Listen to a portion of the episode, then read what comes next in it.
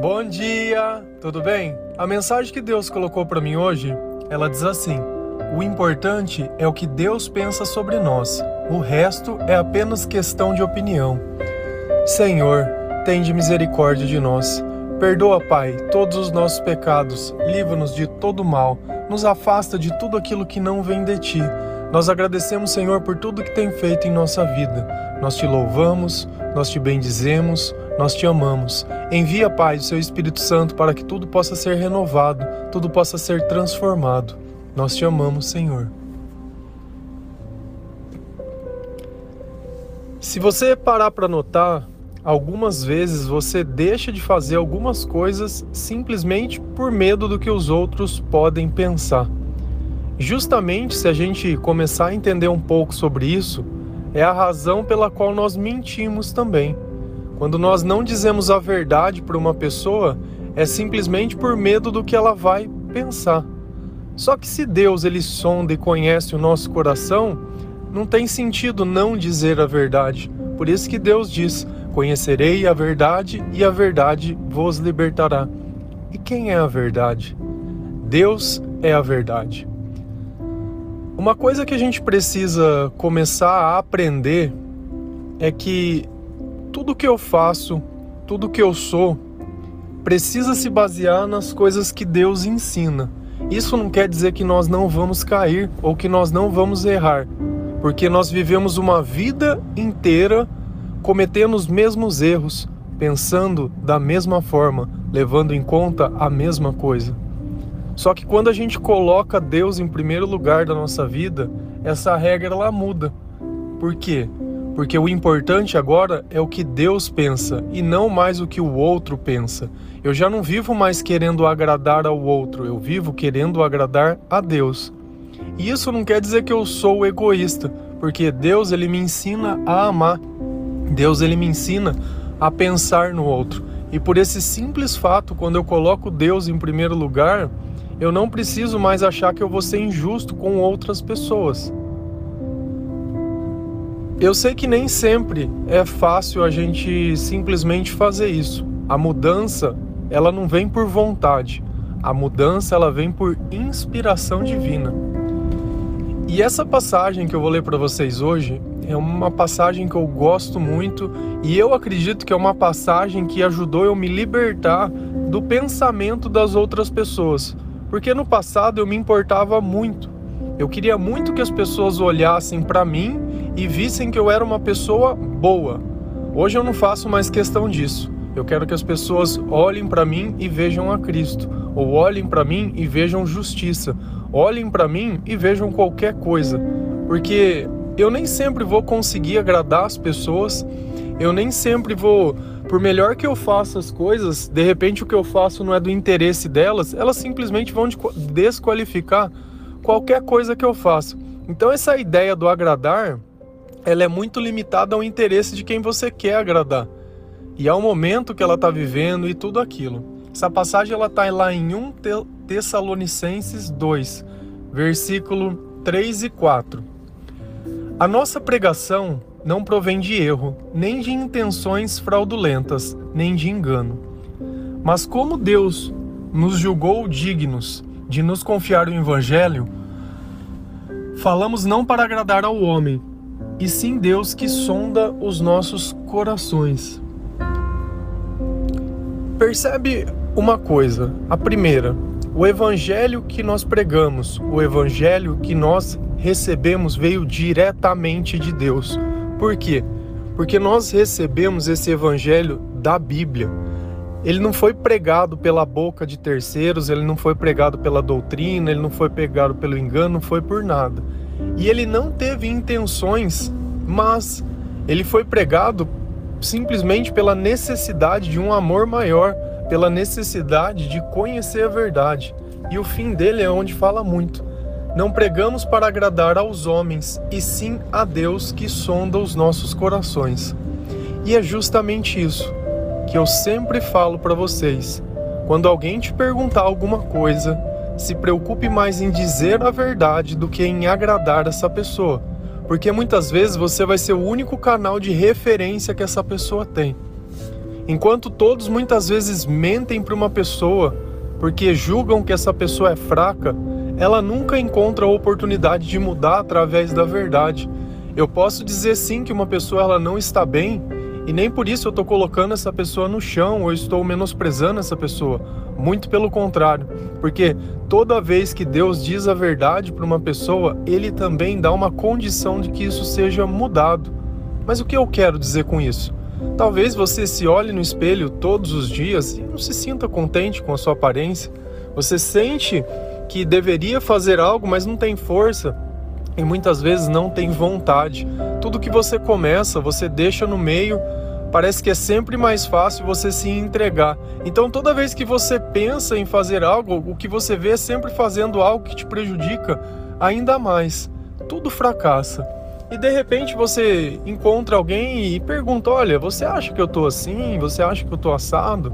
E a pessoa diz: Não, você tá ótima, amiga.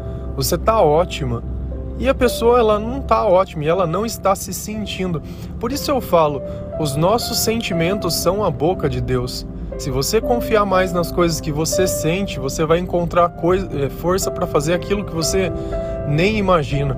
E eu já participei da transformação de diversas pessoas nesse sentido, onde um simples incentivo, um simples estar junto ou uma simples reeducação acaba fazendo toda a diferença. Mas não é apenas uma coisa de disciplinar os meus hábitos, mas de colocar Deus dentro da minha vida. Porque o controle que eu quero ter sobre as coisas, ele depende de Deus. Não adianta nada eu levantar todos os dias ou eu criar uma rotina extremamente complexa se dentro de alguns poucos dias eu já fico doente e perco todo o resultado que eu consegui. O que nós temos que fazer é tudo com ordem e com decência. Senão a gente vai viver aquele velho efeito sanfona. Eu ganho e perco, ganho e perco, ganho e perco. Você não consegue viver lá em cima, você não consegue viver na plenitude. E uma coisa eu pergunto para você: se Deus sonda e conhece o seu coração, você acha que tem necessidade muitas vezes de ficar reclamando das coisas, de ficar querendo convencer Deus de uma coisa que ele já sabe? Então, por isso que você percebe que nas nossas orações diárias a gente nunca pede nada para Deus, porque Deus ele conhece as nossas necessidades e nós confiamos no nosso pastor. Se existe um pastor que cuida das ovelhas, é porque esse pastor entende as necessidades dessa ovelha. E esse é o ponto em questão. Agora tem uma coisa que é bem curiosa. É, vamos imaginar que você tem um conjunto de amigos, você tem um conjunto de pessoas que você se relaciona. Toda vez que você sai, você encontra um monte de pessoas. Percebe que tem amigos nossos que eles têm o dom de nos deixar para baixo. Talvez alguém da sua família, talvez alguém do seu trabalho, talvez um estranho que você esteja lá servindo dentro do teu emprego e sempre vem alguém para roubar a nossa paz. E sempre que eu penso em roubar, eu lembro do nosso amigo, que ele só tem uma única função na Terra: roubar, matar e destruir. Então ele tenta surrupiar tudo aquilo que Deus fez e tirar tudo aquilo que ele não consegue dar para as pessoas, para que assim ele possa sobreviver. Então nem todas as pessoas que nós conhecemos ou que nós nos relacionamos, essas pessoas estão abrigando o espírito de Deus.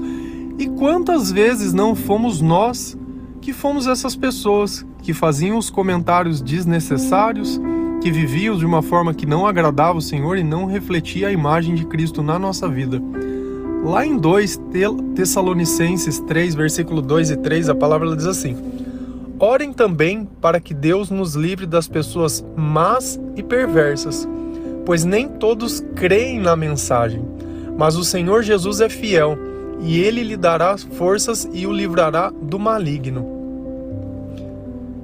A nossa volta, o mal ele vai existir. Uma coisa que a gente tem que ter consciência é que existem pessoas más e perversas. E Deus ele deixou bem claro. Por que, que essas pessoas existem? Porque elas não creem na mensagem. Percebe que essa mensagem que a gente prega é ela que causa transformação. E às vezes a gente quer mudar a vida da outra pessoa simplesmente porque a gente acha que tem boas ideias. Não. Sem a mensagem de Deus, todo o evangelho, ou toda pregação que você vê um pastor, vê um padre ou vê um pregador que ele simplesmente despreza a palavra de Deus para pregar opinião, isso não muda a vida de ninguém. E às vezes a gente percebe que tem mais pessoas. Eu, eu tenho uma coisa que eu já começo, eu já não consigo nem assistir. Quando eu ligo no YouTube, eu vou ver uma pregação, o pregador já no começo me pede: curte e compartilhe esse vídeo, dá joinha, ai, ajude o engajamento. Ai, cara, isso não tem o menor sentido com o Evangelho de Deus. Você não precisa saber quem eu sou, porque o que eu faço é por Deus. Você não precisa saber nada, e é justamente essa forma que nós devemos pregar esse evangelho. E essa mensagem que é entregue, ele vai mudar. Percebe que essa pessoa, ela é má porque ela não recebe a mensagem. A partir do momento que ela recebe, ela deixa de ser.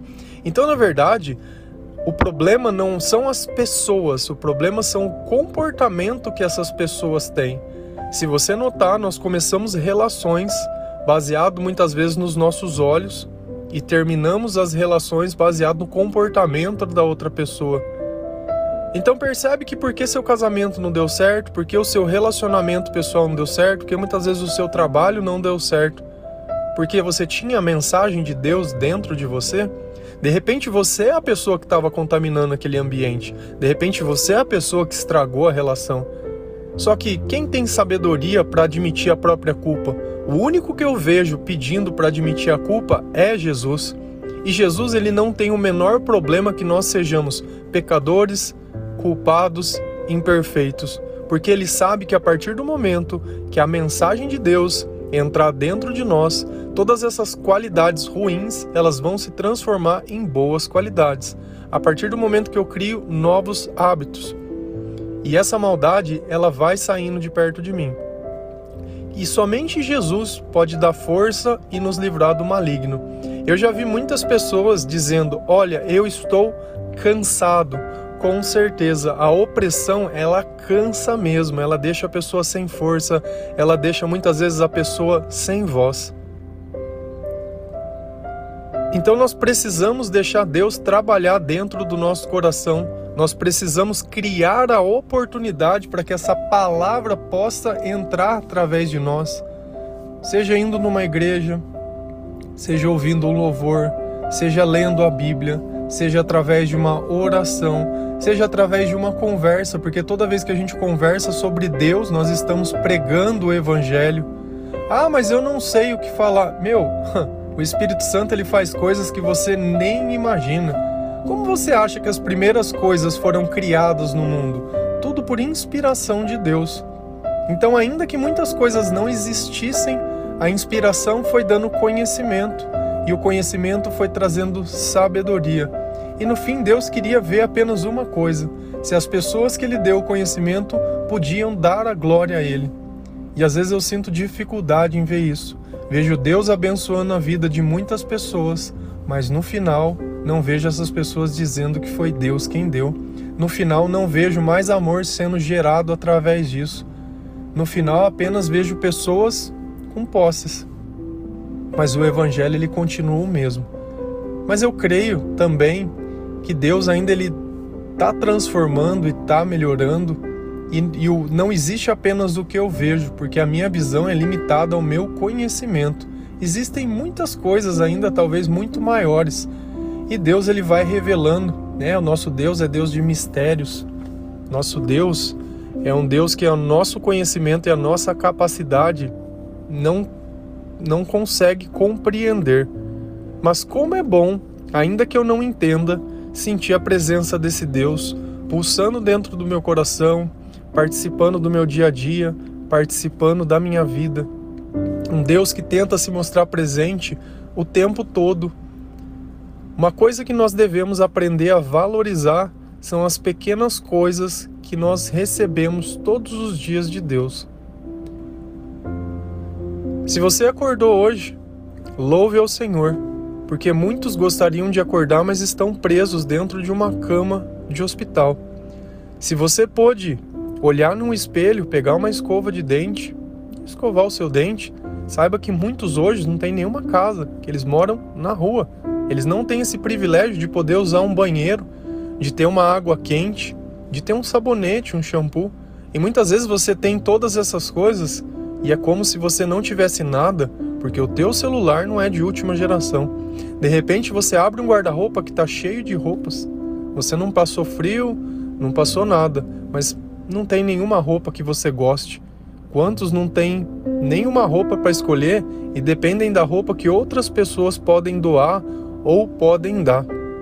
Que você chega na sua casa, abre muitas vezes a geladeira e tem às vezes uma coisa simples para comer, mas dá para matar a fome.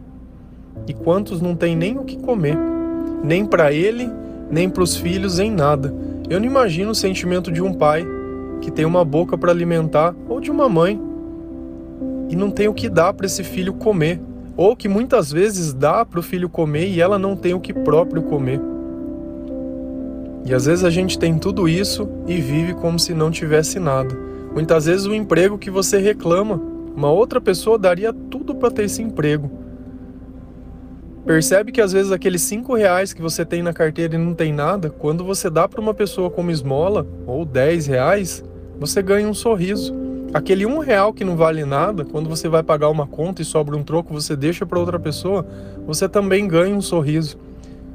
E não é o valor do dinheiro ou da moeda, mas é o valor do gesto.